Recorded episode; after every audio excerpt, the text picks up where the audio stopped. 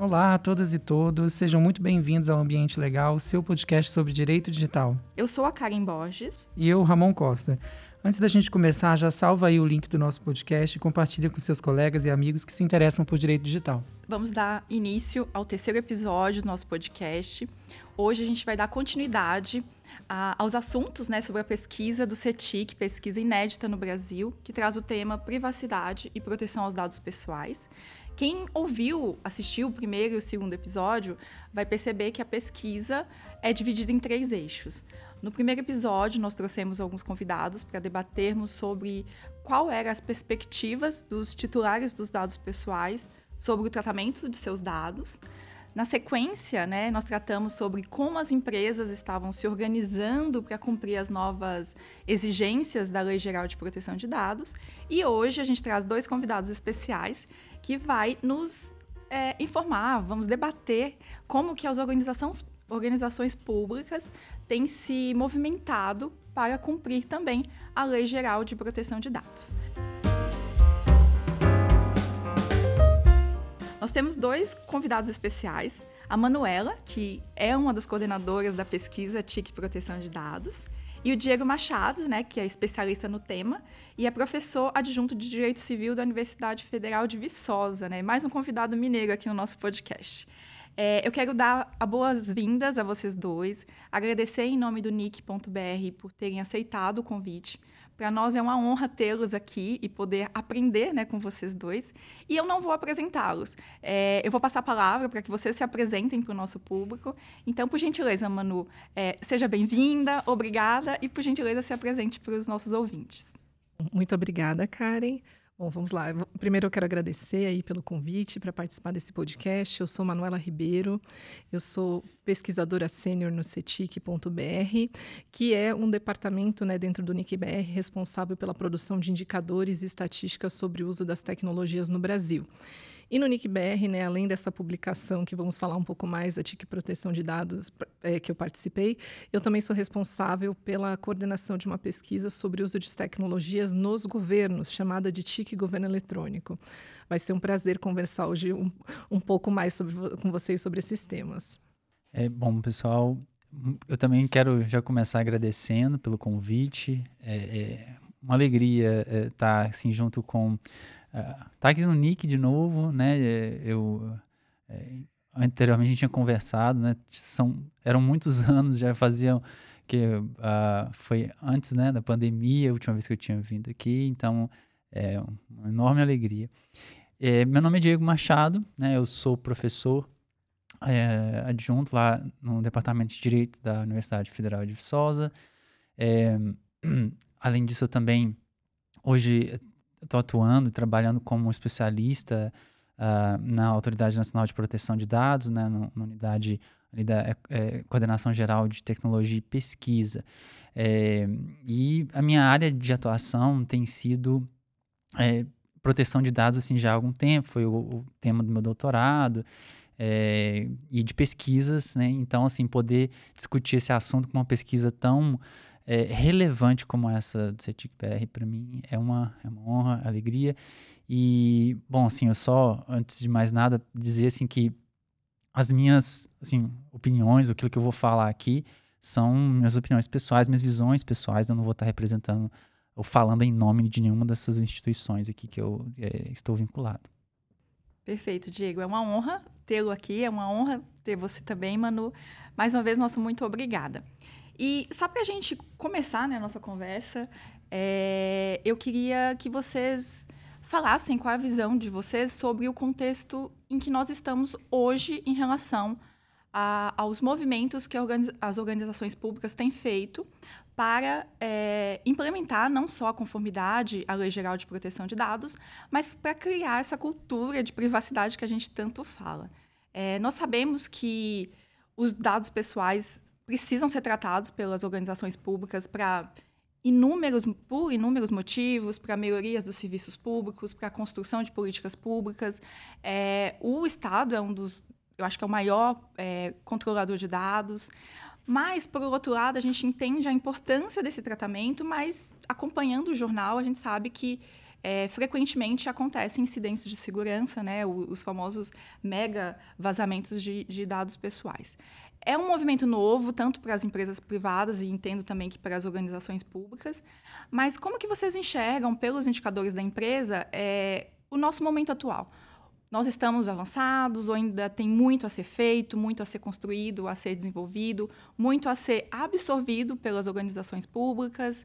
É, qual que é a opinião de vocês?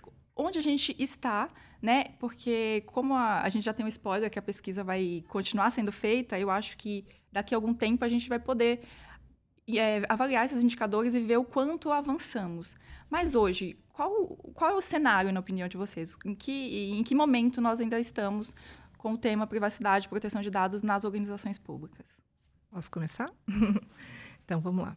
É, eu vou trazer um pouco né, desse terceiro eixo que a Karen comentou em relação ao, ao estudo né, TIC, Privacidade e Proteção de Dados Pessoais, que trata justamente da adoção de iniciativas, ações ligadas à implementação de uma cultura de privacidade e proteção de dados pessoais no setor público.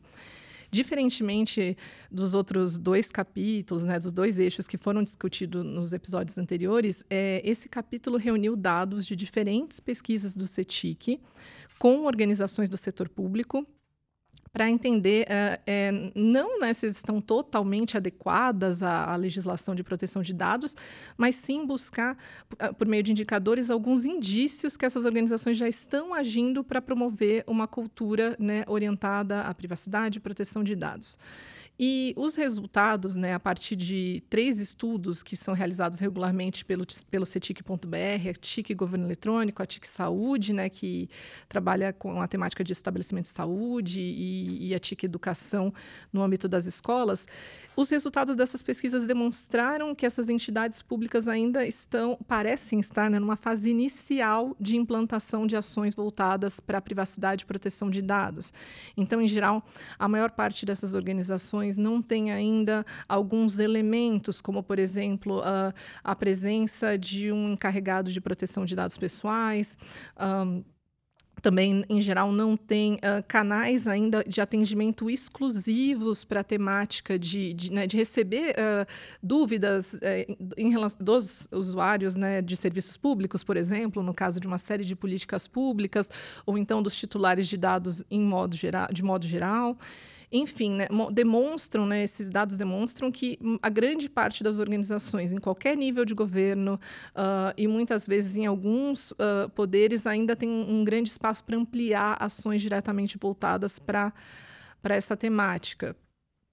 É, e, em geral, algumas têm mais dificuldade. Eu posso trazer aqui a questão das prefeituras. Grande parte delas não tem ações ainda sendo implementadas para uh, incluir todas as atividades ligadas, assim, né, vamos dizer, a um conjunto de, de ações para realmente promover a privacidade, ou ter um espaço para as pessoas enviarem informações. Acho que a gente vai falar mais dos dados ao longo aí da conversa, mas eh, eu diria que, de início, os resultados dessa, dessa pesquisa demonstram que ainda está no começo, né? ainda tem muito espaço para ampliar a implementação dessas ações, para realmente ter né, um não só ações uh, específicas, mas de fato, um, ao longo de todas as atividades do setor público, as pessoas poderem saber como seus dados estão sendo tratados, utilizados, seja para uma política pública, seja para o acompanhamento de alguma, qual que, qual se, qualquer que seja né, a ação governamental. Então, só para começar, é, a minha, a, a, os dados demonstram isso, né? Essa, esse momento inicial de, de implementação. Elas ainda estão buscando entender, né, a, nesses quesitos que foram medidos pela pesquisa, ainda nem todas têm uh, esses, esses, esses pontos, né? Eu não estou querendo adiantar, porque eu sei que a gente vai falar de vários desses indicadores em maiores detalhes, mas só para começar, é isso. Uma, eu considero, né, com esses resultados, uma fase exatamente inicial uh, de implementação da, da, LG, não só da LGPD, mas realmente né, dessa construção de, do que eu falei do começo, de uma cultura orientada à privacidade e proteção de dados, isso ser levado em consideração pelas organizações públicas. Não, eu super concordo com, com a Manuela. Eu acho que ela colocou super bem, né? E, e apontou de, de uma forma, assim, é, é, bem feliz. Todos, acho que esse, panorama de como é que é, é, como é que as organizações públicas, como o setor público de um modo geral, ele está nessa, né, nessa fase ainda inicial. E, e veja que é, o que é muito importante dessa pesquisa é, é, trazer, acho que esses indicadores, é trazer assim essa, como que esse retrato, né, de como mesmo depois de todo o período que nós tivemos de é, vacácio legis da LGPD, mesmo esse período que foi uh, um período para as organizações é, públicas né, em tese, então se, se adequarem, nós ainda é, estamos nesse, nessas fases iniciais. Eu gostaria de destacar, porém, assim, é, talvez agora aqui um cenário mais jurídico-regulatório.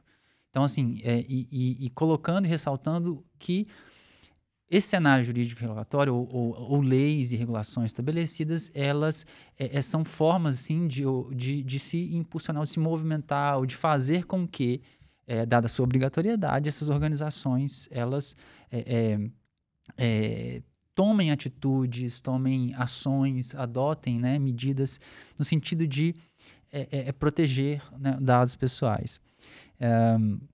e aí o que eu gostaria assim, de, de destacar, de de aspectos positivos ou de avanços no setor público, bom, é claro que em primeiro lugar até a própria LGPD, né? Assim, é, vale lembrar que houve um, um, período na discussão, debate é, é, legislativo, em que havia um interesse de retirar né, a, a, parte ali, o capítulo referente à, à aplicação setor, ao setor público da, do projeto então em discussão.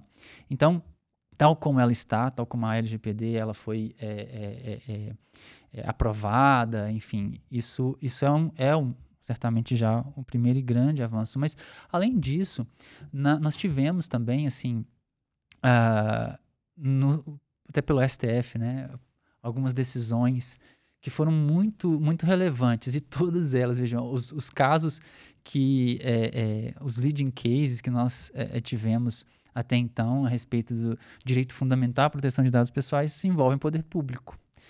Uh, o caso IBGE, o caso ADP, a ADI 6649, a DPF é, é 695, todas elas envolveram então o tratamento de dados pessoais pelo poder público e foi muito é, relevante para trazer ali uh, parâmetros, né, então construções do Supremo Tribunal Federal no sentido de também, claro, né, determinar e obrigar, né, uma vez que essas decisões todas têm efeitos vinculantes diretos à administração pública, todos esses órgãos.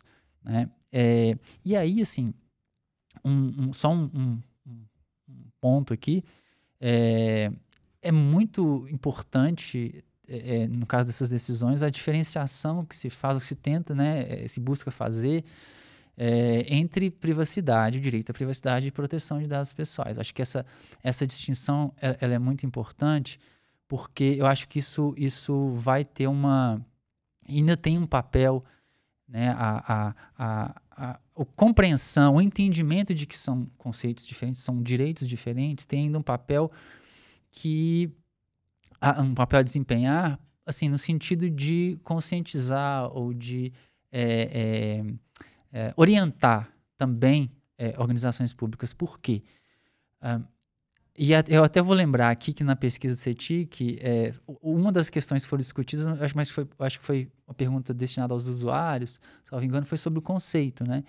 E, e, e, alguns lá entenderam ainda a privacidade como proteção de dados pessoais. E isso significa, na prática, entender prote é, a proteção de dados pessoais né, sob as lentes da privacidade. E aí, tem uma série de, enfim, é é, é, é, é, chaves de leitura que podem ser utilizadas, né? paradigma da invasão, do segredo, o, um autor americano fala muito, o Daniel Solo fala sobre isso. O que, que eu estou destacando isso aqui? Porque quando se lê a proteção de dados pessoais sob as lentes da privacidade, você entende que, assim, proteção de dados pessoais, então, é tentar buscar mecanismos para assegurar a confidencialidade. Eu acho que essa, é, é, essa, essa ideia ainda, ela pode até mesmo levar é, a, a uma certa, talvez assim, confusão com mecanismos de proteção de dados pessoais são mecanismos de segurança da informação, né, que busca assegurar a confidencialidade. E aí, eu, o que eu estou falando isso? Porque eu até já vi mesmo exemplos de organizações públicas que têm esse tipo, acho que, de ainda esse tipo de visão, né? Em, em que é, parece que ele, a política de proteção de dados pessoais, aquilo que foi adotado, foi, foi conduzido pelo setor de TI, né? É, dali da organização, e aplicou esse tipo de visão, que é assim, não é adequado.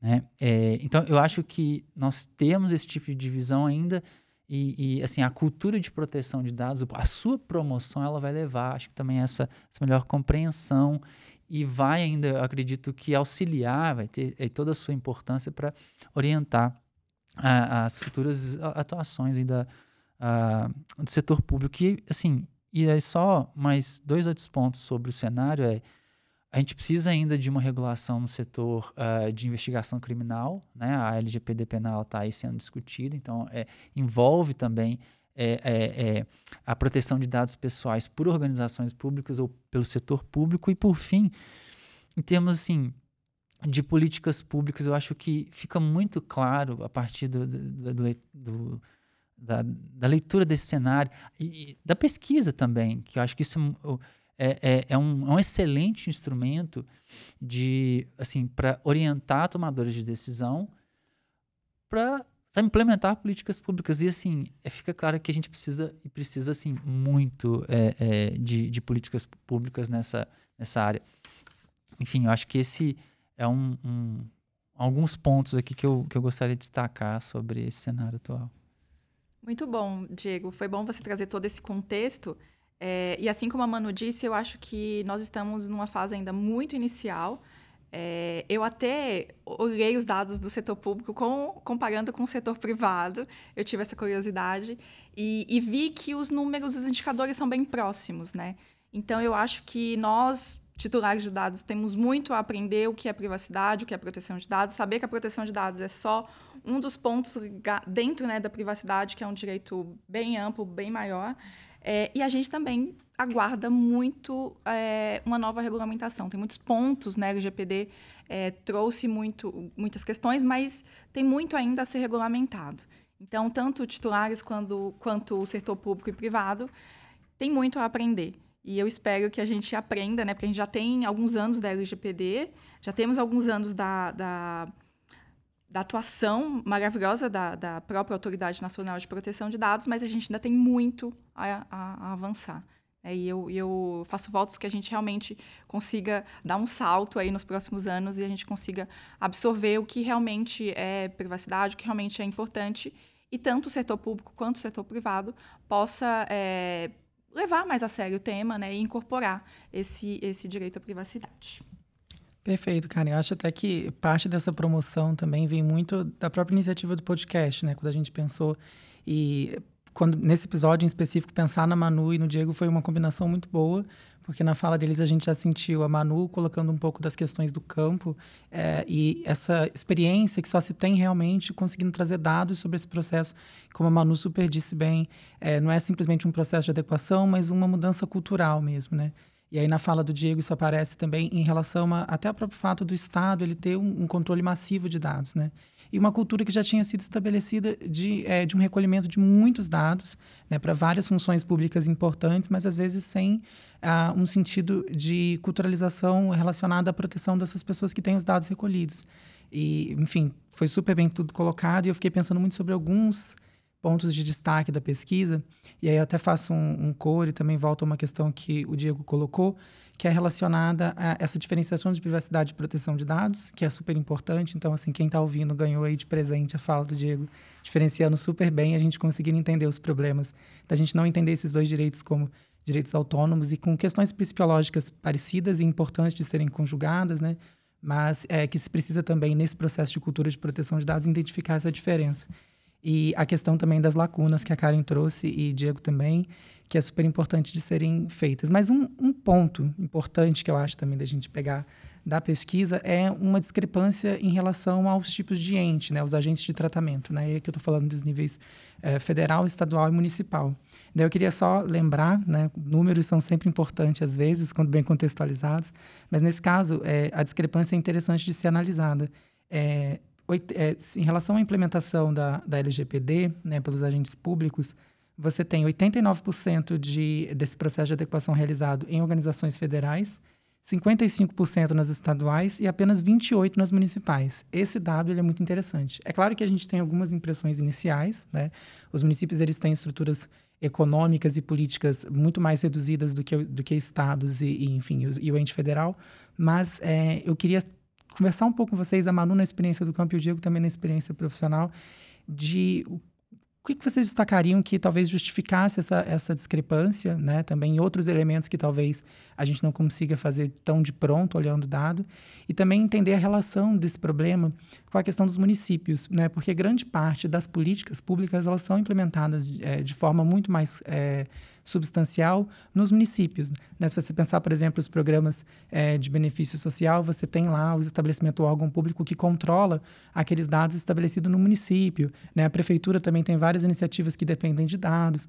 E aí também queria pensar um pouco nesse contexto mais micro das prefeituras, a importância da gente falar de um incentivo de cultura de proteção de dados nesses ambientes municipais, né? nos órgãos públicos de ambientes municipais. O que, que seria interessante a gente pensar para é, aumentar esse número aí, que hoje está em 28 em, em comparação com o Estado, e, uh, e a União está bem discrepante. Bom, eu vou trazer dados, ou melhor, vou trazer resultados que a TIC Governo Eletrônico, que é uma pesquisa realizada a cada dois anos pelo CETIC, ela já tem aí cinco edições, ou seja, né, são cinco coletas de dados acompanhando os avanços das tecnologias nos diferentes níveis né, de governo no, no Brasil. E uma das conclusões, enfim, que se repetem em todas as edições é justamente essa desigualdade no acesso às tecnologias entre os entes, uh, as organizações federais, estaduais e municipais. E, em geral, isso está bastante associado às capacidades de cada nível de governo, em termos de recursos humanos, financeiros, né, é, características aí do que você já trouxe da vocação econômica, política. Então, a pesquisa vem demonstrando mudanças também no acesso às tecnologias. Então, se há 10 anos atrás, uma parte das organizações, das prefeituras, por exemplo, não tinham website, não prestavam serviços online, ao longo do tempo elas ampliaram esses serviços. E, ao mesmo tempo, para prover esses serviços por meio de tecnologias, isso inclui, uh, de alguma forma, tratamento de dados pessoais, seja coletá-los ou processá-los, enfim, é, utilizá-los de alguma maneira para a provisão de serviços públicos digitais. Então, é, são dois elementos, né? Um que realmente, ao longo de toda a série histórica da pesquisa, sempre uh, os órgãos federais e estaduais tiveram mais iniciativas, usaram mais sistemas de informação, tiveram mais presença online, mais disponibilidade de serviços, mas ao mesmo tempo também há um aumento na, na, no uso de dados uh, por meio de sistemas de informações, na, na, prestação de serviços por parte das prefeituras. Então, um dos caminhos é essa questão das capacidades, né? Então, de fato, a, as prefeituras, uh, especialmente as de menor porte populacional, são muito fragilizadas institucionalmente. Então, geralmente, elas não têm área ou departamento de TI, não têm funcionários ligados à temática. Isso falando no âmbito ainda né, do objetivo da TIC Governo Eletrônico de realmente entender a incorporação das tecnologias no setor público. Então, já existem desigualdades na, na presença de pessoas que entendam do tema de tecnologia. Né? E, ao mesmo tempo que existem essas fragilidades, é, essas organizações são cada vez mais exigidas a prestarem serviços online, a, a, a, integrarem suas informações, às vezes, com outros departamentos da própria prefeitura ou com outros níveis de governo, levando também uh, para o debate ou trazendo para o seu dia a dia a legislação de proteção de dados, para dizer o mínimo. Né? Então, é, um cenário possível, aí eu já estou indo para o caminho talvez até de possíveis soluções, não sei se esse é o momento, vocês me interrompam se não for. É o momento. É o momento, ah, então tá bom, ótimo. É o, o, apoio de outros níveis de governo que já têm, uh, que já são, são mais uh, avançadas em termos de estrutura, de tecnologia, até de outros setores, administrativo, financeiro, de capacidade mesmo de recursos uh, humanos que possam lidar com essa temática, que possam apoiar esses outros níveis de governo. Entre os poderes, uma diferença que a gente vê importante também na pesquisa, em geral, o judiciário tem mais iniciativas de uso das tecnologias que de, as demais organizações. E por que isso? Em geral, as, de, as demandas do judiciário, e essa é uma visão nossa, a gente pode, do CETIC, né, na, na análise, a gente pode discutir aqui, é, uma decisão tomada pelo CNJ, por um órgão, uma instância superior do judiciário, passa a valer para todas as organizações e tem recursos para isso. No âmbito dos estados, né, do executivo estadual, dos municípios, as decisões né, são mais autônomas uns em relação aos outros, né, vão ter seus próprios recursos. No executivo federal, a mesma coisa. Né? Então, já existem estruturas montadas né, no executivo federal e no judiciário, principalmente, ou decretos e outras ações, voltadas para, de alguma forma, padronizar as ações voltar, eh, as ações relacionadas à, à, à implementação da LGPD, por exemplo. Então, uh, ainda é, é, o que já deve ter sido falado, talvez, em torno dos indivíduos e do acesso à internet. Né? Como existe eh, desigualdade de uso das tecnologias e de entendimento sobre o tema em relação aos indivíduos, isso também ocorre entre as organizações públicas. Elas não têm os mesmos recursos humanos, financeiros, e ao longo né, das pesquisas do CETIC, isso fica muito claro, essas diferenças né, entre os níveis de governo, ainda capacidades institucionais, às vezes financeiras e, e, e de recursos humanos mesmo mais fragilizados em, em, municípios mais pobres do ponto de vista de recursos econômicos ou, ou de menor porte populacional. E, e, por outro lado, né, os órgãos federais, grande parte, o judiciário já já com iniciativas em andamento nessa temática. Então, a questão das capacidades é muito importante, né, de ter pessoas que, que consigam lidar, né, até porque já foi falado pelo Diego, a, a, esse tema não é tratado só por uma área, pela área de TI, pelo contrário, ela é multidisciplinar, envolve diversos setores e precisa ter capacidades desenvolvidas para cada um desses setores para, de fato, é, garantir com que o tratamento de dados pessoais nesses contextos sejam feitos, de, sejam realizados de forma adequada. Então, é, é, uma solução possível, como eu trouxe, é justamente né, esses, essas organizações públicas que já estão mais avançadas poderiam é, ter ações para auxiliar essas outras, uh, as prefeituras, no caso do nível municipal, ou secretarias e departamentos do nível estadual, a também seguirem esse caminho. É uma outra legislação, mas só para fazer um paralelo, né? A lei de acesso à informação também né, vale para toda a organização pública, para todo o país. E tiveram, a gente mediu muita coisa na Chico Governo Eletrônico. Ao longo dos anos, é, vários temas ligados a, a, acesso à informação passaram a estar mais presentes nas prefeituras. Então, elas passaram a colocar, a, a disponibilizar informações uh, de legislação, contratos online cada vez mais. E o, o, governo federal, por exemplo, em alguns momentos foi apoiador de algumas dessas ações. Então, ele já tinha um sistema de canal de atendimento para pedido de acesso à informação, disponibilizou esse tipo de recurso tecnológico de forma gratuita para as prefeituras. Então, uma das possibilidades né, é, é, justamente com que essas organizações que já estão numa situação menos né, mais avançada, ou menos na fase inicial, mas já têm algumas iniciativas, algumas atividades, possam uh, é, com, compartilhar com outros níveis de governo recursos, é, ou, ou, como elas conseguiram né, implementar essas ações para que, de fato, uh, nos próximos anos, eu espero, a gente converse aqui que a situação de implementação da LGPD entre essas organizações estejam aí mais próximas umas das outras, né? E não com tantas disparidades, tantas diferenças na, nessas atividades. Eu acho que a Manuela falou assim, é, tocou nos principais, acho que pontos ali de causas, né? Ela trouxe assim, um certo diagnóstico, né? Sobre é, o, os problemas, assim, a, as causas desses problemas num âmbito, principalmente né, na esfera é, municipal, eu concordo é, integralmente, é, é, né? Toda essa a, a, a, dificuldade, a falta de, de, de infraestrutura, enfim, é, é, é de fato é, é, um, é um problema, assim, uma realidade que a gente sabe que existe no país e que tem as suas repercussões aqui para o campo da, da implementação da, da, da lei da LGPD, enfim.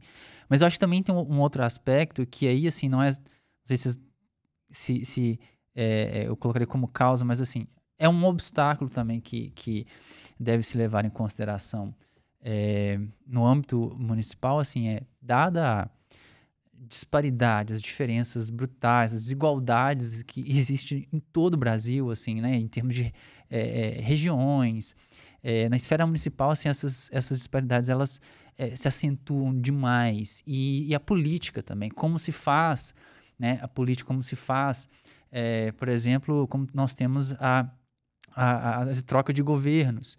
E eu estou falando isso por quê? Porque, às vezes, também, quando se troca, por exemplo, uma administração de um determinado município, troca-se, às vezes, isso afeta ali a, a, estrutura, talvez se tivesse estrutura jurídica, por exemplo, quem está na procuradoria, é, assim, e tem essas questões que são, são é, é, aspectos ou, ou, particularidades ou desafios é, de ordem, eu diria assim, sabe, política mesmo, isso pode apresentar aí também ou ter suas repercussões também no campo da proteção de dados pessoais, porque se tiver, às vezes, uma iniciativa uh, em curso, né? Um, um, programa talvez sendo realizado, e a troca de administração e de governo, ela por algum tipo de preferência ou, ou, enfim, orientação ali daquele, daquele, daquela nova administração, isso afetar, isso é, é, é, de alguma maneira prejudicar, por exemplo, o andamento daquele programa, da implementação do programa, eu acho que isso também tem que ser um ponto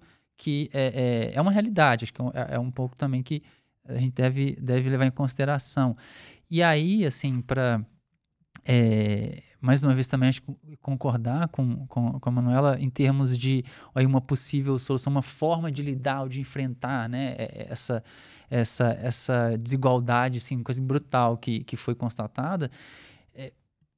Políticas públicas, assim, certamente vão ser totalmente essenciais. E eu penso aqui também até mais especificamente na formulação da política nacional de proteção de dados e privacidade. Então, nós temos né, o, o Conselho é, Nacional de Proteção de Dados e Privacidade, C, é, NPD. Isso, NPD. também a, a, NPD, claro, né? É, então, isso tem um papel muito, muito relevante para poder desenvolver nessa área, essa política pública a, a ser é, né, construída ainda. E isso tem certamente que chegar a, é, a, a, essa, essa ponta aí que vai ser os municípios. Eu, eu acho que daí uma, uma relevância muito grande dessa pesquisa é, pra, é de mostrar esse, esse retrato. Né? E já de apontar, então, uma forma ou uh, a necessidade de se pensar maneiras de enfrentar é, essa realidade. E Uh, um, um, outra, um, um, outro ponto também assim é, é, a importância, isso acho que fica também na fala, ficou claro na fala da Manuela, eu, é, mas eu gostaria de destacar assim, essa necessidade de enfrentamento ou de se lidar com a questão de uma maneira integrada. É, são aqui, então a gente está falando tipo de é, governo eletrônico, né, políticas, é, a política de governo eletrônico, política recente, inclusive saiu nesse é, nesse, em janeiro desse ano, a lei que estabelece, institui a Política Nacional de Educação Digital também. Então, assim, é a educação e a promoção de competências. E entre a, das competências que são lá, um dos eixos é, da, da, da lei, é justamente a conscientização sobre direitos digitais, sobre e faz expressa menção à, à, à Lei Geral de Proteção de Dados. Então, a, a, a, a proteção de dados pessoais, inclusive considerando-se os grupos mais vulneráveis, como crianças adolescentes, enfim. É, então, assim, eu, essa, essa, é, esse contexto, ele precisa e ele requer um enfrentamento integrado, certamente com esse auxílio é, da, eu, eu, vejo principalmente na esfera federal e como tendo um papel importante para poder lidar com essa, essa essas, essas demandas, né? Perfeito. Acho que, mais uma vez, é interessante notar, né? A Manuela trazer algumas questões do campo e até ela falou que não era o momento para falar de solução. Eu falei, sempre é o momento de falar sobre solução, né? Ainda mais é, nas questões públicas, que a gente sabe que existe uma, uma dificuldade maior em relação à culturalização e tudo mais. Eu queria aproveitar esse gancho e estender um pouquinho essa discussão é, de adequação, justamente porque existe primeiro uma sensação de uma liberalidade maior para o poder público em relação ao tratamento de dados. Né? A gente tem, inclusive, bases legais que são bem específicas de setores públicos. Né? Por exemplo, a base legal para a administração pública, que está muito relacionada a políticas públicas que o Diego destacou super bem. E até aproveitando o Diego aqui, que é professor de Universidade Federal, pesquisador, no Brasil, grande parte da pesquisa é feita por órgãos públicos e a gente também tem uma base legal específica, né? Então, são muitas questões que dão essa sensação de uma liberalidade maior, né? quase como se o poder público pudesse tratar é, dados com justificativas muito consolidadas. Não é que não possa, claro que pode, né? você tem aqui duas hipóteses legais, é, mas tem também todo um outro arcabouço legislativo trazido pela própria LGPD e até mesmo o arcabouço principiológico que fica um pouco para trás, às vezes, quando a gente pensa nesses processos de adequação no poder público e os enfrentamentos culturais. E aí uma questão que eu acho que todo profissional de proteção de dados é, se pergunta ainda hoje bastante é a questão da figura do encarregado é, de dados, né? encarregado pela proteção de dados, por exemplo, de um agente de tratamento, de um controlador, enfim, de um operador. É, e no setor público isso também se tornou uma questão muito é, recorrente, né? que seria tanto sobre o processo de como indicar ou quem indicar, né? quais órgãos deveriam indicar é, um encarregado ou não, né? E esse encarregado pode ser, claro, um indivíduo ou, de repente, um núcleo, um grupo responsável por isso. É, e a gente tem alguns dados que a pesquisa nos traz também sobre o andamento desse processo nos órgãos públicos. Aí, mais uma vez, a discrepância entre as prefeituras e os estados e a União. Né? A gente tem que 14% dos órgãos de prefeituras, né, as prefeituras, 33% os estados e 81% já é, os órgãos federais. Ou seja, essa discrepância aparece mais uma vez e nos mostra também para uma outra questão do processo de adequação, que é essa figura do encarregado. Eu acho que seria interessante a gente discutir um pouco e ouvir de vocês é, a importância desse encarregado de proteção de dados nesse processo de cultura que a gente está falando no setor público e também é, se vocês, é, Manu na experiência e Diego também, é, entendem que seria, o que se buscaria, por exemplo, para um DPO, né, para um encarregado de proteção de dados num órgão público, né? Ele tem uma atuação diferenciada. Confesso que a primeira coisa que eu penso é um encarregado de proteção de dados de um órgão público, né, ou de um ente estadual, enfim, municipal, federal, ele tem uma grande responsabilidade em relação ao impacto, né, por exemplo, de um tratamento indevido. Né? Ele tem uma chance de uma coletivização maior desse impacto ou de um possível dano muito maior. E aí também eu fico pensando por aí se não existe uma diferenciação é, no formato que se precisa desse profissional, né? Se vocês conseguem observar alguma diferenciação nesse sentido. É, esse é um dos temas que, que é muito próximo dos resultados né, que já foram debatidos. Então, que em geral, né, as esferas municipais é, estão mais atrás né, na, na, na inclusão, na, em ações mesmo relacionadas à implementação, especialmente da, da Lei Geral de Proteção de Dados. É, então, em geral, e aí eu vou fazer de novo né, o paralelo com o meu tema de conhecimento, que é de governo digital, né, de, de inclusão de, de, de, tecnologias no contexto do setor público. Em geral, também, né, o departamento de TI, para a área de, de, de, governo digital, não necessariamente essencial. Poderia ter ações de tecnologia, né, sem um departamento de TI e, e, e, contratação. Hoje em dia é muito mais fácil contratar uma série de tecnologias, sistemas, uh, infraestrutura tecnológica, etc. Só que geralmente ter uma estrutura institucionalizada está associada a uma maior capacidade administrativa da organização pública. Então, é, em termos de uso de, de, adoção de tecnologia, em geral, na pesquisa da NETIC do governo eletrônico, ter um departamento de tecnologia da informação, por exemplo, é, essas organizações em geral, têm mais serviços disponibilizados, têm mais informações para a população em geral. Uh, isso talvez, né, para a questão do, do DPO, né, do encarregado de dados, a gente possa ser um paralelo, né? Ter essa figura, né, ter uma pessoa que, que eh, se não sei se para uma secretaria, né, se for encarregado para uma secretaria, se for para uma prefeitura como um todo, vai ter visão de diversos projetos, políticas públicas, processos de, um, de uma determinada organização pública e vai poder uh, responder, né, os diferentes organizações que a quem ela deve informações em relação ao, tratamento de dados pessoais e até a própria população. Então, ter uma pessoa mostra uma certa maturidade administrativa de, de ter alguém que vai uh, observar e atuar nesses processos. Então, é, não, não, não, é possível dizer, ah, não, não tem um encarregado, nada está sendo feito em relação à temática de privacidade, proteção de dados, etc., na organização pública. Não, não é possível, mas ter um encarregado demonstra uma preocupação uh, de, de fato, aquela organização pública está se organizando, está se estruturando para ter ações contínuas, um acompanhamento contínuo né, de, de demandas dos, dos, cidadãos, de demanda ou de demandas de outras organizações, como a própria ANPD, em torno do tema.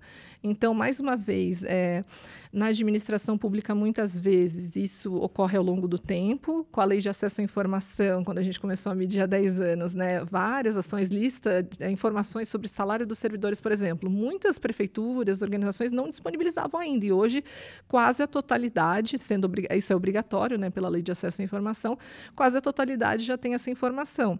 Então, há uma perspectiva né, que as organizações também, ao longo do tempo, vão se estruturar cada vez mais para atender a, a esse tema. É, e, nesse sentido, é, é, é, muito importante realmente de pensar em estruturas, né? E, e, gostei muito da fala do Diego em relação a essa questão de continuidade de políticas e de ações, que realmente é um problema para a administração pública, né? Como garantir que isso vai ser uma, uma política, vai, vai haver uma política de proteção de dados é, independente do governante, né? Independente de quem estiver no poder naquele momento. Então, realmente uh, demonstra uma maturidade, apesar disso não significar que está totalmente né, adequada à legislação ou está se preocupando com esse tema, mas ter essa figura né, ter, tem uma importância de realmente demonstrar uh, maturidade administrativa para lidar com esses temas, né, de ter alguém que realmente vai se preocupar uh, em lidar com os usuários dos serviços públicos, com cidadãos em modo geral e com as organizações aí na, que estão debatendo né, o aumento uh, da promoção da, da proteção de dados, privacidade, etc., no setor público. Nossa, é, essa, você tocou, Manuel, um ponto que é, eu, eu acho que, inclusive, faz um certo link com o que a gente falou é, antes, essa, o tema do encarregado, porque é, talvez essa figura ela possa, assim, a sua existência numa organização pública, ela possa mitigar esse esse, esse risco ou esse possível problema, como, como eu, eu aventei, que eu, eu levantei, de possíveis eh, assim é, interferências né, na, na, na administração que está sendo alterada, está mudando, nessas políticas, nesses programas de implementação da LGPD, porque há uma, há, há uma necessidade de uma certa independência. A, a LGPD ela não traz exatamente esse termo independência, só que o, teve um, um, um, guia orientativo sobre agentes de tratamento e, e, sobre o encarregado que foi publicado pela NPD. E dentro da, da figura, ou quando a NPD ela falou sobre o, o encarregado, eles ressaltaram a importância da liberdade, do exercício de suas funções, de suas atribuições. E, então, assim, esse é um, esse é um ponto é importante só para é, é, assim lembrar o, encarregado quais são as atribuições dele eu acho que assim a, a LGPD ela trouxe um tratamento mais flexível né? É, menos amarrado e fechado e com menos parâmetros como nós verificamos por exemplo lá na, na União Europeia na GDPR é, isso tem as suas, né, as suas vantagens considerando assim tendo em vista a nossa realidade brasileira mas é, basicamente, assim, tanto no setor público como privado, são essencialmente as mesmas atribuições, né? Então, é ser o ponto focal dos titulares, dos, com os titulares dos dados, para eventuais reclamações, para exercício de direitos é, dos titulares, é, ser também um, um, um, ponto focal com a ANPD nas suas comunicações com, com a Autoridade Nacional de Proteção de Dados e assessorar, orientar a organização pública, né? Então, é, basicamente são essas, essas as, as, né, a, a, as atribuições. Agora, sim, a, a NPD pode eventualmente baixar é, esses regulamentos, pode trazer mais orientações a esse respeito, talvez até a maturidade de determinada organização pode é, é, fazer com que ela, é, ela, ela preveja né, assim, outros parâmetros, outros mecanismos né, para internamente falando, né, é, então, criar talvez um cargo específico para o encarregado. Então, esse é um cargo, vai ter uma vaga para a pessoa, então fazer um concurso público para ser o encarregado. É, assim, não há essa necessidade, não há uma determinação legal nesse sentido, mas pode ser uma opção, pode ser uma escolha do, do é, administrador. E então, o que eu estou querendo dizer aqui é que, com relação, fazendo um comparativo né, com a, a, o setor privado, eu acho que a, há grandes diferenças em termos estruturais e organizacionais, né, com relação à a, a, a, figura do, do encarregado. E assim, e aí eu quero, eu gostaria assim, de chamar a atenção para algum des, alguns desses desafios, que é, um deles acho que está justamente relacionado à ideia do conflito de interesses. Ah, um ponto que a Manuela tocou que eu acho né, interessante pensar realmente é a pessoa ou né, um, uma equipe, o um comitê que exerça a função de encarregado, conhecer a estrutura administrativa, as, as práticas a, né, a, a, administrativas daquele determinado órgão, ele é importante. É, acho, acho que é um elemento importante, sim. É, e, in, inclusive, né, acho que ter acesso a, o encarregado, o seu comitê ter acesso à alta administração, no caso de uma universidade, é, de uma autarquia, é outro elemento importante, né? É, para que ele possa desempenhar né, as suas funções, por exemplo, de orientação quanto à conformidade à legislação. Agora, é, o, acho que o, um dos elementos, aspectos, aspectos principais é conflito de interesses. E aqui eu acho que vale a pena fazer só uma distinção. Quando eu falo de conflito de interesses, nesse aspecto, quanto à atuação do encarregado, eu não estou falando do conflito de interesses é, do agente, então, como seus interesses privados em relação aos interesses públicos que ele deve é, cuidar, ou, né, deve ter essa preocupação, uma vez que ele está é, assim investido de uma função pública tem uma legislação específica, então tem todo, uh, uh, quem é servidor público sabe, assim, toda essa, essa preocupação, esse cuidado, uh, regramentos em cada, é, cada órgão tem a sua corregedoria que vai trazer essas orientações. Mas aqui é, é o conflito de interesses está relacionado ao quê? Bom, eu tenho uma, um determinado, dentro de uma entidade administrativa, tem um órgão com competências decisórias. Então, é alta administração, enfim. Temos ali órgãos que vão determinar, vão tomar decisões sobre como deve é, é, se dar o tratamento de dados pessoais. O setor de TI também é, é um outro ponto, né? Quem é encarregado, ele deve ter um certo distanciamento para poder dizer o seguinte: olha, essa forma de tratamento, ou essas, é, é, esses tratamentos, essas operações estão sendo realizadas aqui, aqui, é, bom, pode ter um problema. Eu tenho aqui uma questão de, de conformidade. Então, o, o conflito de interesse se dá justamente entre a sua atuação a tomada de decisão sobre como se dá as operações ou como devem ser feitas as operações de tratamento. Então, é, assim, em, em, órgãos, ah, nas organizações públicas, é muito comum que nós temos o, a acumulação de funções. Então, a, a, tem que haver o cuidado de que a pessoa que tome as decisões ou sobre a forma de tratamento, por exemplo, então, ah, qual, qual, qual vai ser ou quais são os mecanismos, softwares, qual, o que, que, a gente vai fazer aqui em termos de segurança da informação, uh, estratégias, enfim, como é, nós vamos lidar com esses riscos e quais, qual a nossa política que deve ser adotada. Essa pessoa, ela não está na melhor posição para também exercer a função de encarregado. Né? Então, ele cumular, essa pessoa que está no, no, setor de TI, cumular a função de encarregado, a gente tem esse, esse né, problema aí, então é, esse cuidado deve haver.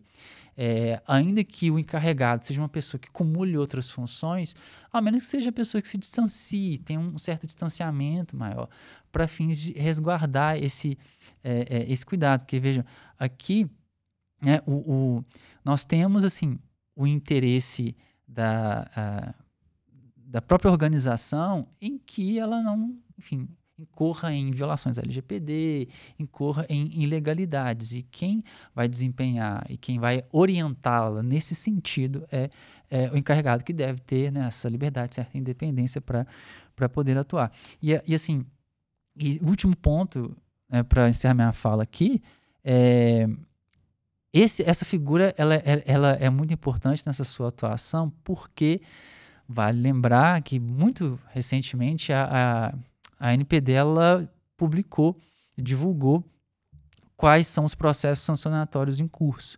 Dos oito processos, sete são de organizações do setor público. Então, assim, é claro, isso não pode, talvez não seja né, um cenário, é, é, um cenário é, completo, mas é, é, são indicadores, né? É, é importante ser levados em consideração. Muito obrigada, Diego. Acho que você trouxe muitas reflexões, a Manuela também. É, e eu fico aqui pensando no quão é complexa, o quão é importante a figura do encarregado de dados para liderar né, esse, essa conformidade e o quão desafiador também é, é essa função. É, muito se falou né, no início sobre é, o encarregado de dados, quais seria a responsabilidade dele, e agora eu acompanho esse amadurecimento e vejo que é muito complexo. A gente né, também, assim como a cultura de proteção de dados, eu acho que a responsabilidade e, e ações do, do, encarregado de dados, a gente vai ter que acompanhar para ver é, o desfecho de tudo isso com o decorrer do tempo.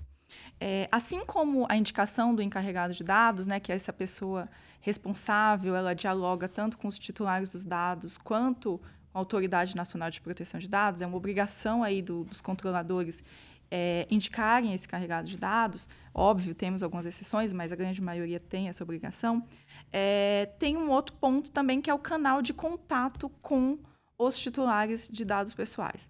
A LGPD ela trouxe uma série de direitos para nós, enquanto titulares, né, para a população no geral, em, em relação à administração pública, mas nós nós temos o direito de indagar sobre o tratamento dos nossos dados pessoais, quais dados estão sendo tratados, como estão sendo tratados, e exercemos vários direitos, né, de correção, é, alteração, enfim. E a gente percebe, de acordo com, com os números, né, os indicadores da pesquisa, que é, esse movimento de criação desse canal de contato também é muito incipiente. É, 65% dos órgãos públicos federais possuem esse, esse canal, é, um terço dos, estadu dos órgãos estaduais e um terço dos órgãos municipais. Então, de novo, né, Manuela, ainda é um movimento inicial, a gente ainda não tem é, nem a, a maioria do, dos, a, a, maioria dos órgãos com esse canal de atendimento para a população exercer esses direitos. E eu queria ouvi-los no sentido de é, qual a opinião de vocês? Vocês acham que a ausência desses canais de contato traz uma série de prejuízos para os titulares ou não é algo que a gente consegue contornar? E se não, se realmente for algo muito impactante, muito negativo para os titulares, para a população no geral, é, voltando a falar em soluções, Manuela, é, quais movimentos, o que, que a gente deve fazer para mudar, para melhorar esse contexto? Ótimo, não, uma ótima pergunta, porque eu, eu, eu com os resultados, né, como eu comparo esses resultados a todo tempo com outros indicadores parecidos sobre canais de atendimento online para a população, é, é, é, é, muito chocante ver que grande parte ainda não tem um canal, ou, ou não considera, né, dos, dos, participantes da pesquisa, que tem um canal para receber demandas relacionadas né, a, aos dados dos indivíduos, né, aos dados dos cidadãos. E, e, e, e demandas mais amplas, mais gerais, assim, é um e-mail para contato, um formulário eletrônico. Uh, já existe, né, um, até um, aí uma coisa mais informal, mas uh, um contato via rede social, por exemplo, já existe nas organizações públicas. Ela já tem canais de atendimento mais amplos, uma ouvidoria online, por exemplo, e chamou a atenção esse não ser né, um canal ainda presente. Um é, uma das hipóteses para isso, e na verdade é, é, o meu grande debate, é uma percepção de algumas pessoas, há uma legislação né, a, tem a LGPD, temos que seguir, é falar com o jurídico, ele diz o que fazer o que não fazer. E a implementação dessa, dessa legislação especificamente exige muito mais que isso. São muitas ações na área relacionadas à própria administração da, da, das atividades do setor público, às áreas técnicas. Então, ter um canal de atendimento, por um lado, não significa que as pessoas vão ter os seus direitos atendidos. Uma das possibilidades é essa: esses canais não foram criados porque ainda não tem estruturas por trás para receber essas demandas que exigiria alguém que fosse atrás né, do que está acontecendo, de ter informações de como, de fato, os dados daquele indivíduo foi, foi utilizado pela administração pública. Se não tem isso mapeado, como é que faz? Quem faz? Quem responde?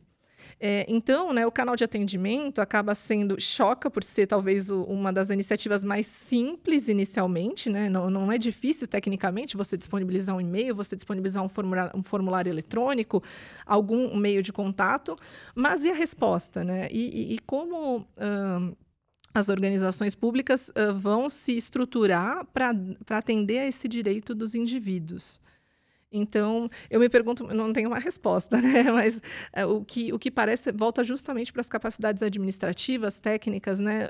A, a, lei de acesso à informação, acho que é um exemplo recente, né? Se pensar, tem pouco, pouco mais de é, 10 anos né, da, sua, da sua promulgação, por muito tempo, é, um dos debates era esse canal o ICIC, né, para as pessoas fazerem solicitações de acesso à informação. Por um tempo, a medição era muito focada em ter ou não ter esse canal, e aí, muitos municípios, a organização, o nível federal, por exemplo, o Executivo Federal já tem um canal único, qualquer pessoa pode fazer né, um, um pedido de acesso à informação. E quando atingiu, ah, não, todos têm um canal, a pergunta que começou né, a, a, a, surgir ou a se fazer, aí a qualidade desse canal, e a qualidade das respostas, e a qualidade das informações que são, do atendimento né, desses pedidos feitos pela internet, por exemplo.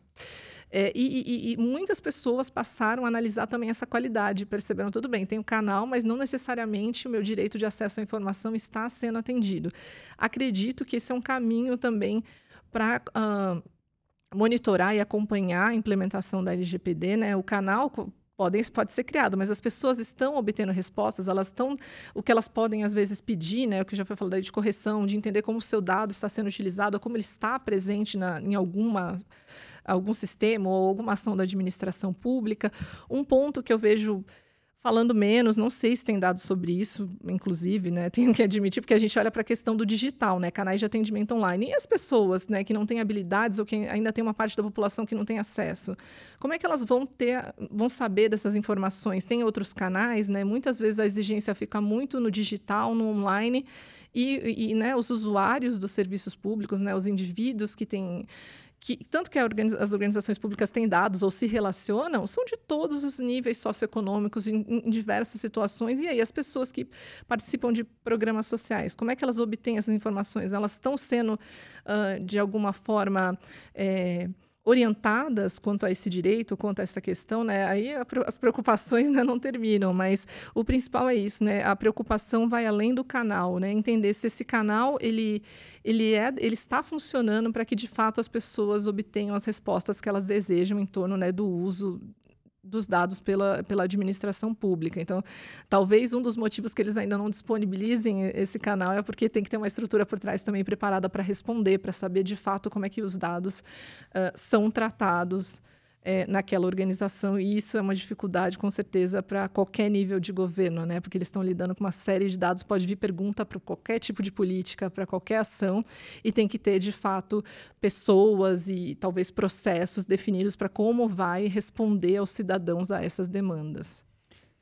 Exatamente, esse, esse é um ponto é, muitíssimo importante o canal ele faz parte de uma estrutura, ele tá talvez na ponta né, de uma estrutura, é, sem a qual é impossível fazer esse canal funcionar. E, e de fato, assim, é, você perguntou, você perguntou foi sobre possíveis prejuízos né, da falta desses canais. Certamente, eu acho que uh, isso pode, isso aponta para prejuízos, mas não só para titulares de dados, como os cidadãos, mas também para as organizações públicas.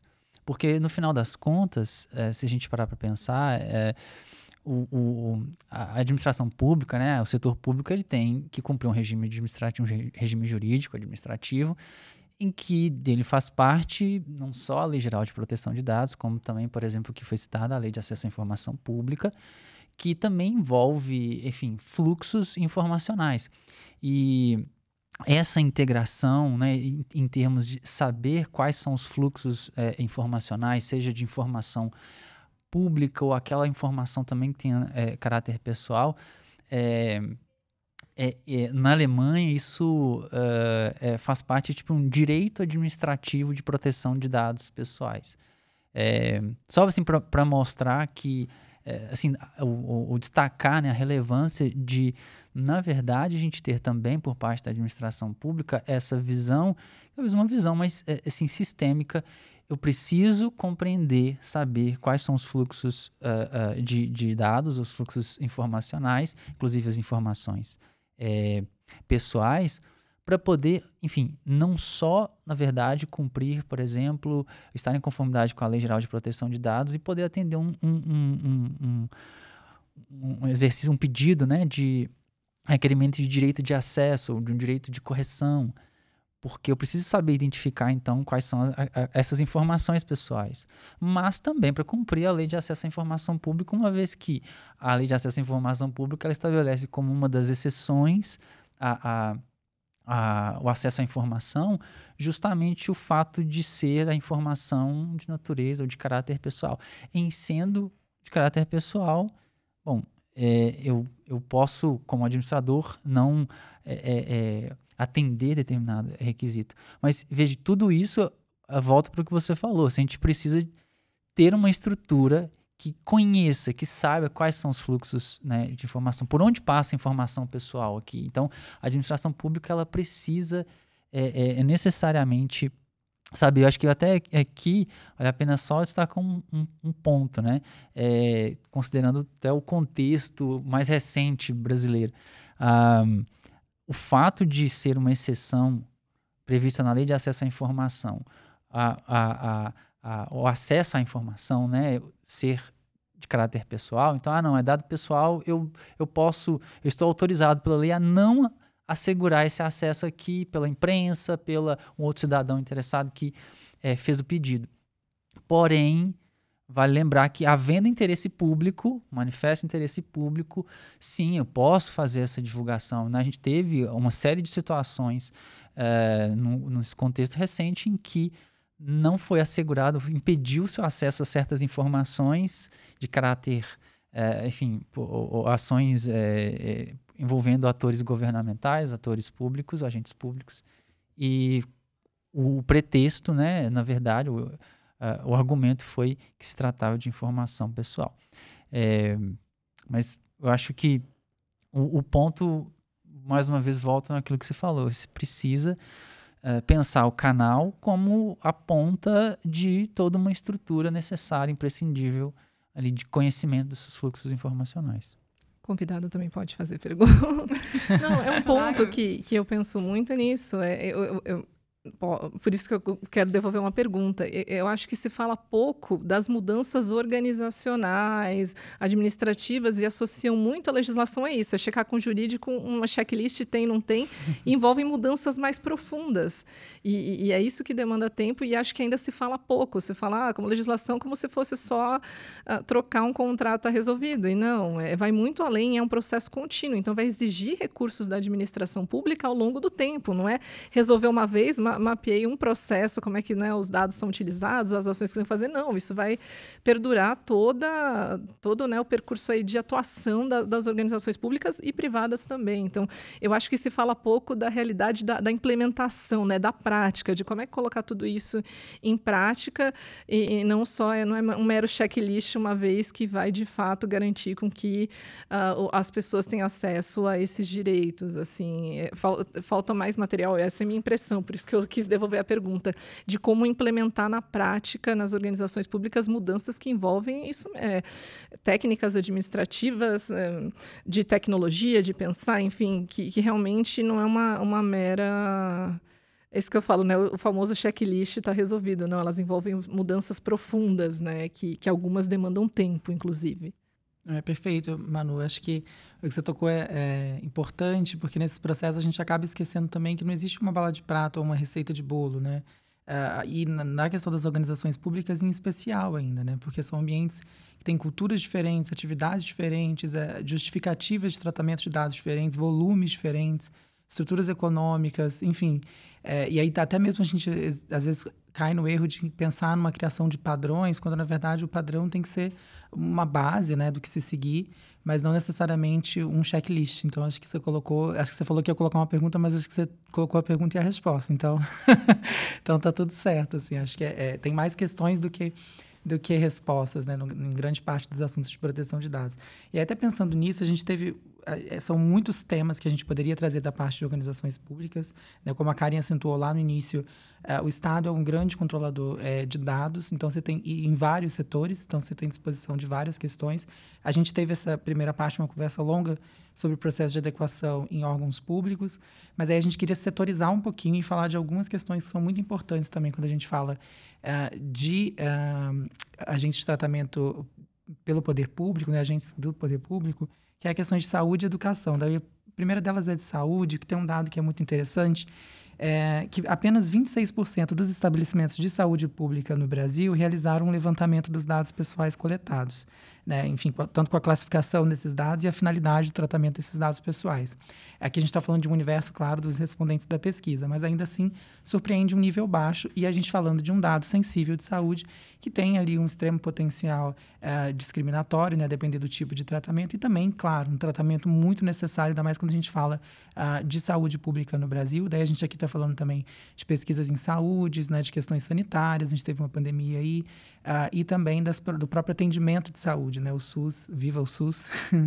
e aí a gente tem várias questões. O que eu queria perguntar é, é nesse sentido, em relação aos dados de saúde, uh, como vocês enxergam uma importância de uma adequação, enfim, de uma proteção de dados pessoais especiais quando a gente está falando de órgãos públicos, né, dos estabelecimentos públicos de saúde, né? É, queria abrir um pouquinho uma questão sobre, esse, sobre o setor de saúde nesse ponto. Okay. O setor de saúde vai sofrer, especialmente o de saúde pública, as mesmas questões do, de, de analisar prefeituras, órgãos estaduais e federais. Em geral, as instituições públicas de saúde têm capacidades mais fragilizadas que o setor privado.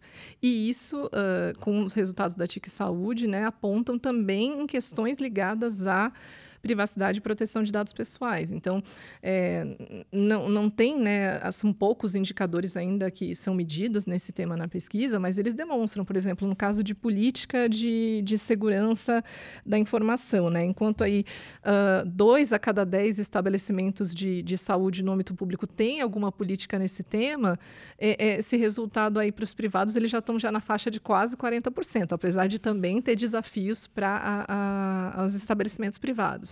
Então, mais uma vez, né, é, é buscar ações que, é, que Uh, sejam relacionadas a diminuir essas diferenças, essas desigualdades. O setor de saúde ainda tem, acho que to todas as organizações na realidade passaram pela questão da pandemia, né? Que e aí a, a, a, a lei de geral de proteção de dados pessoais, né, entra em vigor nesse contexto, né? Grande parte dela nesse, nesse contexto e, e, e o setor de saúde sofreu mais ainda.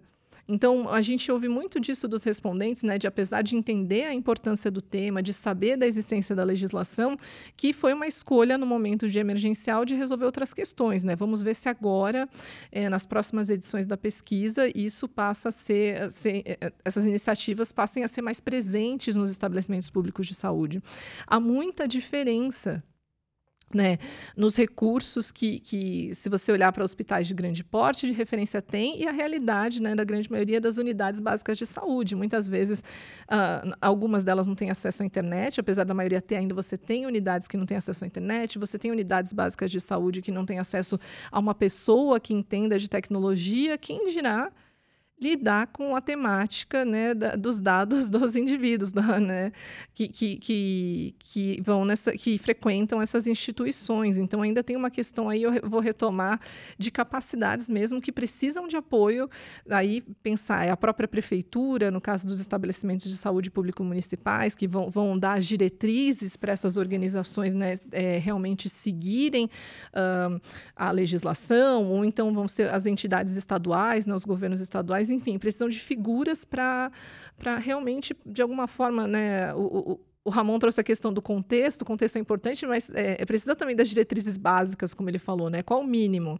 Quais cuidados que eu tenho que tomar ali na UBS, seja se, eu estou uh, colocando dados do, do, cidadão no papel, no computador, e quais cuidados têm que ser tomados? Será que essa legislação está chegando lá na ponta? É uma pergunta que eu me faço. Né? Na TIC Governo Eletrônico, antes da, das entrevistas, né, a gente tem um período especialmente quando tem um tema novo, né, como foi o caso do módulo de privacidade e proteção de dados pessoais, a gente tem um momento de entrevistas uh, mais uh, em profundidade com organizações públicas e algo que já me deixou né, muito feliz é que as, uh, pelo menos as organizações, né, pelo menos os, as pessoas que participaram dessa etapa falaram não, a gente sabe que a Lei Geral de Proteção de Dados está aí e que nós precisamos melhorar, já tem ações, mas ainda estão no início. Isso já é um avanço, mas será que isso, esses temas chegaram lá na ponta, chegaram lá nas unidades básicas de saúde, lá nos confins do Brasil? Assim, hum, só as pessoas que estão aqui que vão ouvir, mas às vezes as pessoas não sabem que certas legislações existem, essa é uma realidade. E, e, e, aí chegaram nessas. Então, como fazer com que essas informações cheguem nessa ponta, nessas organizações que já são frágeis? Em, em, aspectos de recursos né, para o acesso à saúde da população, como ainda inserir essa temática de, de proteção de dados. Dessa vez eu, eu, não, eu não trouxe muitas soluções, eu trouxe mais perguntas e problemas, eu vou deixar para o Diego aí trazer mais soluções para essa temática. Eu só trouxe os problemas. É bom, não sei se tem muitas soluções assim para apresentar, mas é, uma das coisas que esse dado, assim, especificamente me preocupação que ele me traz, né, sobre a ausência, na verdade, grande maioria então dessas organizações ou estabelecimentos de saúde pública, é, de, de levantamento sobre os, os, tratamentos de dados pessoais. É, na verdade, com a própria existência ou qualidade dos registros, então, das operações de tratamento, se existem, é, porque é, isso, na assim, pensando no titular dos dados, tem uma, uma é, repercussão assim, enorme. Eu vou só citar aqui um caso é, para ilustrar isso. O caso Teve, uh, em 2008, o Tribunal Europeu de Direitos Humanos ele julgou um, um caso uh, que envolvia o, o, governo finlandês. Uh, nós, em, na, no final da década de, de 80, tinha uma, é, uma pessoa que ela trabalhava em determinada, uh, determinado hospital e ela foi diagnosticada com, com HIV. Então, assim, ela trabalhava, no, assim, ela, ela trabalhava naquele hospital profissional da saúde, e em um determinado momento, ela ficou preocupada se os próprios os próprios colegas dela, então pessoas com quem ela trabalhava, tiveram conhecimento, tiveram acesso à informação do diagnóstico que ela tinha. Porque, é, na verdade, o, o, sistema ele funcionava de maneira tal que permitia que todas as pessoas que lá trabalhavam naquele hospital tinham tivessem acesso àquelas, àqueles registros, àqueles dados. E enfim, ela comentou isso com o, o, tratamento que ela fazia no próprio hospital. Então, ela comentou com o médico, beleza, foram estabelecidas algumas medidas organizativas ou algumas medidas é, é, administrativas e técnicas para poder lidar com aquilo ali. Então, só pessoas em determinado setor de é, é, oncologia, por exemplo, vão poder ter acesso a, a dados dos clientes, enfim, que estão ali em tratamento. Então, algumas medidas foram adotadas. Só que aí tempos depois, quando ela foi exigir daquela administração, daquela entidade, daquele hospital, quem teve acesso àqueles dados, então é, isso precisava o quê? ter um registro de logs, um registro de acesso àquelas informações. É, não tinha, porque a, a, política deles lá era que assim só se registrava os últimos cinco acessos. E no final, assim, o final da história é que o governo, as, autoridades, uh, o judiciário uh, finlandês não concedeu um pedido que ela fez de indenização porque ela não, tinha, ela não conseguiu comprovar. Teve um problema de ônus de prova, de encargo probatório. Então, veja, no final das contas, se nós não tivermos registros bem realizados adequados sobre as operações tratamentos ou como é, é, isso é feito, registro sobre quem acessa essas informações, quem tem assim grande prejuízo no final é o titular de dados em eventual situação ali de é, exercício de seu direito. E aí eu chamo aí atenção para agora casos brasileiros. É, da importância de termos assim essas, esses levantamentos, esses, esses registros. Durante a pandemia, quando começou a vacinação, se vocês é, se recordam, uh, a gente teve uma série de casos envolvendo alteração, e alteração assim, ilegal, né, de é, é, dados pessoais. Por exemplo, teve o, o Atley Amarino, acho que todo mundo vai, vai lembrar dele, um comunicador científico famoso.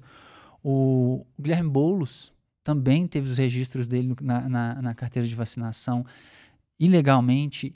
E aí, é, é, realizados, acho que são exemplos ótimos exemplos para quem dá aula de, de é, proteção de dados, aula sobre direito titular, direito de correção. É, mas o ponto que eu queria chamar aí volta para um, um, aspecto que o, o, o, Ramon falou sobre questões de possibilidade de discriminação, né? em razão do tratamento desses, desses dados, dessas informações. E é justamente o, um aspecto envolvendo dados de saúde, né? São dados sensíveis e dados sensíveis, assim, originalmente, eles estão relacionados a dados que têm um maior potencial, uma maior probabilidade que sejam utilizados de forma né, discriminatória. E eu acho que, e aqui, vejam, né, eu vou até usar aqui o exemplo do, do Guilherme Boulos pela sua orientação política, pela sua filiação partidária, pela sua atuação política e, né, e, e, isso foi certamente parte do motivo que ele foi alvo da, da, dessa, dessa ação. Então, só para uh, ilustrar um pouco esse, esse, essa situação. Perfeito. Acho que é, é bem por um caminho muito complexo, né? A gente não consegue respostas fáceis, mas é, foi muito bom ouvir, inclusive, os exemplos.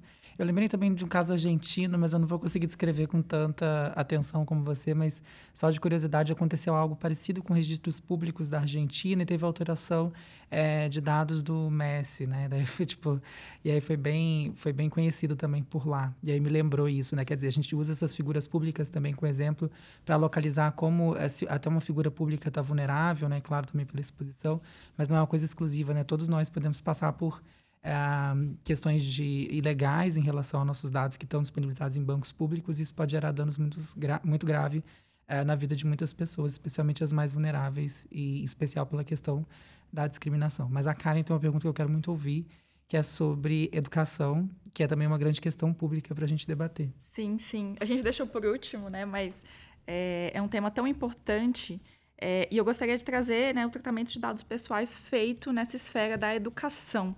A gente as escolas públicas tratam dado pessoal, né? Isso não é uma novidade para ninguém. No entanto, eu tenho a impressão que durante a pandemia esse tratamento ficou ainda maior, né? É, a pesquisa revela, mas não a pesquisa é, de privacidade e proteção de dados, mas a TIC Educação, que no ano de 2020, 45% das escolas públicas de educação básica utilizavam plataformas de aprendizado ou ambientes virtuais.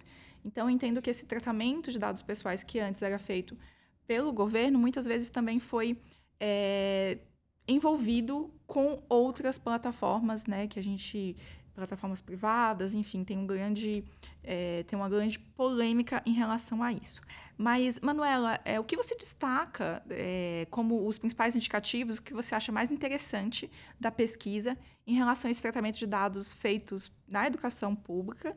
E, e Diego, quais são os maiores riscos, né? O que, que você entende é, como o mais importante quando se fala de tratamento de dados pessoais de crianças e adolescentes, que é um público tão hipossuficiente, né, que requer tanta cautela, tanto cuidado, porque são seres ainda em formação e que a gente tem realmente que dobrar a atenção e ter uma proteção ainda maior.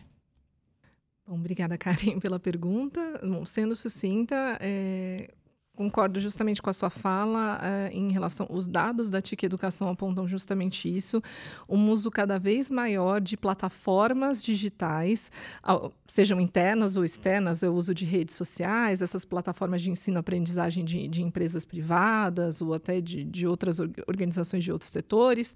Então, é, o, o a realidade da, da, escola pública e privada no Brasil é de uma coleta uh, massiva de dados, não que não funciona, tem mas cada vez mais com apoio da tecnologia, ampliando o acesso a dados que não necessariamente são, só são ligadas à, à, vida escolar dos indivíduos, mas tem até informações que já são medidas pela TIC Educação, se pegam dados relacionados à saúde do indivíduo, né, peso, é, informações sobre a família né, também do estudante. Então, uma das conclusões, né, e, e, e, que fala na TIC Educação e também na, na, pesquisa de proteção de dados, essa, essa, esse aumento na adoção de sistemas de, de tecnológicos que permitem aí você não só coletar mais dados dos estudantes e até da comunidade escolar como um todo, e até uh, utilizar esses dados em conjuntos com outros que vêm dessas plataformas privadas e outros uh, bancos de dados. É, Além disso, a pesquisa também trata, eu acho que pode ser o, o, segundo ponto, né? Ela indica também que, ao mesmo tempo que tem essa ampliação, e, na, e na, durante a pandemia, né, naquele momento emergencial, para não parar uh, as aulas, enfim, as outras atividades escolares, passaram a utilizar mais ainda redes sociais, especialmente plataformas de mensagem instantânea, né? Uh, é, é, ela demonstra um aumento nesse uso e não necessariamente um, uma grande proporção dessas escolas também tem práticas de conscientização seja dos professores ou seja dos alunos, em relação a como esses seus dados podem ser utilizados né, nesse seu diferente na interação né, na vida escolar. Então, um caminho, né, já que já estamos chegando na reta final, é como também, além né, de ampliar né, a, a, proteção de dados, ampliar também, enfim, as técnicas, sejam elas é, de segurança da informação, seja quais forem as ações voltadas para a proteção de dados, como também ampliar a orientação da comunidade escolar, dos pais, alunos, enfim, professores em relação ao tema. Então, é, é um, é um, é um aumento generalizado dos dados, né, ou pelo menos do acesso, da coleta, armazenamento, enfim, qualquer atividade que seja feita, e, ao mesmo tempo, não, não é na mesma proporção de escolas, né, não, não tem uma grande quantidade de escolas que já têm ações voltadas para orientação da comunidade escolar em relação, né, como é que esses dados estão sendo utilizados, ou quais são os riscos disso, ou como é que as pessoas, né, não, vamos aí juntar dados, né, sensíveis, em geral dados de estudantes, dados de crianças, adolescentes, que como foi dito, recebem uma proteção, né, especial da legislação, então, né, como garantir não só, tudo bem, os esses dados, mas também as pessoas, né, estejam cientes dos riscos ou dos seus direitos em relação a esse uso aí, no caso, no ambiente escolar. É, eu também vou sendo bem sucinto, assim, é, eu acredito que assim, as medidas que devem ser tomadas, principalmente que pensando até num, seja pela uma leitura a partir de princípios, é pensar em finalidades que estão relacionadas estritamente né, à, à, à educação. Então, a, a plataforma, deve-se buscar né, contratos com plataformas que é, coletem e tratem informações que sejam assim realmente relacionadas e tenham essa ligação, esse, essa, é, é, esse vínculo direto com finalidades educacionais. E, e também, a partir dessas finalidades, entender o que é necessário para isso. Né? Eu acho que isso é, é, é, um pouco, é algo muito importante também, então, pensar sobre as finalidades e o que, que é necessário num contexto né, social aqui. A gente fala, então, uh, uh, em, em, em, que início do 2003, de 2023, num cenário de aumento e até de medo, né, na verdade, no, no contexto escolar, dada a, violência, o crescimento de violência escolar, uh, ou nas escolas, né, esses, é, é, enfim, atentados, e, e tem, temos, infelizmente, né, visto acontecer. Por que, que eu estou falando isso? Porque a, a, a ideia de o, o monitorar e aumentar o monitoramento, inclusive em redes sociais, é algo que, assim, já como que de imediato aparece como medida, como um, uma via possível para se enfrentar esse problema. Então, é, é uma discussão muito importante é, nesse contexto né, é, de se fazer, haja vista é, esse, esse desafio, esse combate, então, à violência também nas escolas, que é algo importante. Eu acho que, então, basicamente, é, seriam esses pontos que eu gostaria de ressaltar. Obrigada, Manu. Obrigada, Diego. A gente então vai para a parte final do nosso podcast, né? A gente é, chama de happy hour, é um momento mais descontraído, no qual a gente pede aos nossos convidados para dar uma dica, né? De livro, de filme, série. É, não precisa ser necessariamente vinculado à privacidade e proteção de dados, né? Que é o tema central aqui do nosso podcast, mas uma dica para os nossos ouvintes. Então, vou começar por você de novo, Manuela. É, tem alguma dica para as pessoas que estão nos ouvindo?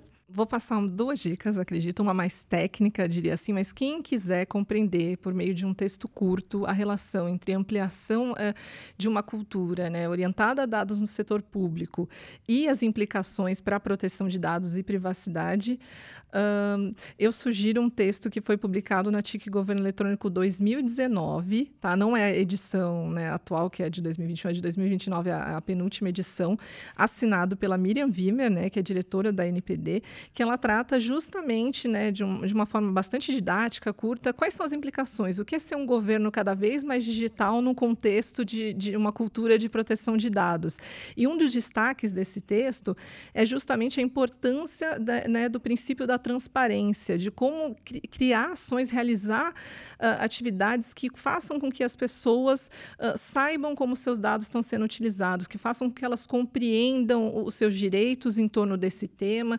Então, né, o, o Estado tem um papel de mão dupla. Ele não, ele não é apenas né, uh, aquele que tem que é, seguir o que, que, o que é definido pela lei e proteger os dados dos cidadãos, mas ele também tem um papel de fomentar o conhecimento da população sobre isso. Então, esse texto é bastante interessante no sentido dessa importância da transparência.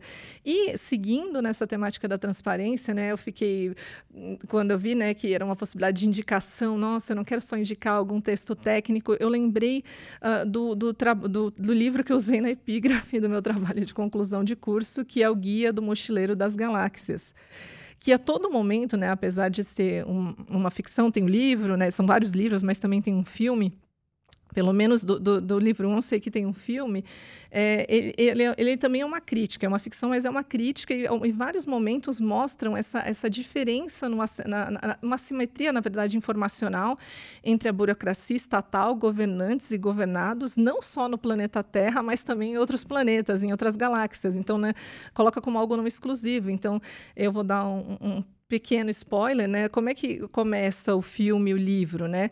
É, o, o, personagem principal, ele, ele está todo mundo na Terra, tal. Ele, na verdade, ele vai perder a casa dele né? E, e falam, não, mas a prefeitura fala, a gente avisou que ia ter uma estrada aqui, ou era uma linha de trem aqui, você, você devia ter ido lá na prefeitura e ter reclamado. Aí ele falou, olha, eu fiquei sabendo ontem que a minha casa ia ser derrubada e o projeto desse, né, dessa linha de, de trem, ou a estrada, eu não me lembro agora, estava escondido no subsolo da prefeitura, no meio de uma, de uma estátua de leão. Eu lembro exatamente a fala, né? E, e, e aí falaram, não, você não, você não reclamou, a gente vai derrubar sua casa. E aí, quando está nessa discussão, discussão, chegam né, seres de outros planetas e falam: então, vocês têm cinco minutos para sair, não, não, era esse tempo, não lembro exatamente, alguns minutos para sair da Terra. Um, se não, a gente, a gente vai destruir o planeta e as pessoas não, socorro. E eles falavam, não, mas a gente colocou informações sobre esse projeto e ninguém foi reclamar aqui da Terra, num planeta que a Terra sequer tinha tecnologia para ir lá e reclamar, olha, vocês vão destruir nosso planeta aí para criar essa estrada aí é, interestelar, não sei. E, e, qual a conclusão disso tudo, né? Que não adianta dizer tem que ter transparência, tem que ter proteção de dados, tem que ter diretrizes, né? Senão se tornam obstáculos. Ah, eu fui transparente, está lá escondido no porão da prefeitura o projeto. Né? Como, é que, como é que a gente garante, né? E, no fundo, como é que a gente, de fato, que as pessoas compreendam do que se tratam e, de fato, elas consigam acessar, que, né? que ao invés de você criar facilidades para acesso a um direito, você não cria obstáculos, como aí, olha o que aconteceu, né? A Terra uh, foi explodida no contexto desse livro e olha quantas pessoas foram prejudicadas e o que pode acontecer também, assim, se não tiver maneiras de fomentar, a administração pública, de fato, fomentar uma cultura uh, voltada para a privacidade, proteção de dados, tanto do seu ponto vista interno quanto entre a população. Então, essas são as minhas dicas. Muito bom, Manuela. Adorei. Diego, por favor. Bom, eu vou, eu vou trazer um pouco mais de dicas e vou tentar ser super sucinto aqui, breve. A uh, primeiro delas, o melhor, é José Saramago, uh, Ensaio sobre a Lucidez. É, como tudo que o Saramago escreve, genial. É, o livro ele fala assim de um, de um estado que ele entra em crise, na verdade, a partir de, um, de um, uma votação, uma eleição em que as pessoas decidem votar em a maioria, né, vota em branco. E, e é interessante é que o governo entra em crise e a gente vê uma série de abusos, inclusive desse, desse governo, então de violações à liberdade, direitos fundamentais, e inclusive utilizando esses recursos tecnológicos ele mostra um pouco da fragilidade do Estado de Direito, esse é um pouco que o, que o Saramago traz. E uma frase que eu lembro que eu acho super legal é que ele fala o seguinte: o ministro da Justiça lá, em determinada reunião, ele fala o seguinte: que é, direitos não são abstrações, eles existem mesmo quando são desrespeitados. Então, pensando até em termos de organizações públicas que não estão implementando tão bem a, a, a, as. A, LGPD, enfim, a, as diretrizes, ou as normas relacionadas à proteção de dados pessoais. Mesmo que não haja o respeito, assim, os direitos estão aí, eles devem se fazer valer. Segunda é, indicação de filme, Inimigo do Estado, com Will Smith, é, assim, é antigo, tá? Esse filme é, é pré-anos 2000, salvo engano. Uh, e, mas assim, é muito interessante, mais uma vez, pela dinâmica que é, é, na verdade indivíduo e Estado, tá? E é realmente que é bem relacionado à privacidade e proteção de dados. Uma, uma, e aí agora dois, dois técnicos, assim, que para quem interessa em direito digital, um não poderia deixar de falar do Danilo Doneda, né, o melhor, mas assim, o clássico, é, já é, livro sobre proteção de dados no Brasil, ele traz todo assim, um desenvolvimento é um cenário, na verdade, não só é, é, é, brasileiro. Então, ele vai situar você que está começando a estudar, não sei em qual é, estágio está é, nos seus estudos, dentro do que é a proteção de dados pessoais.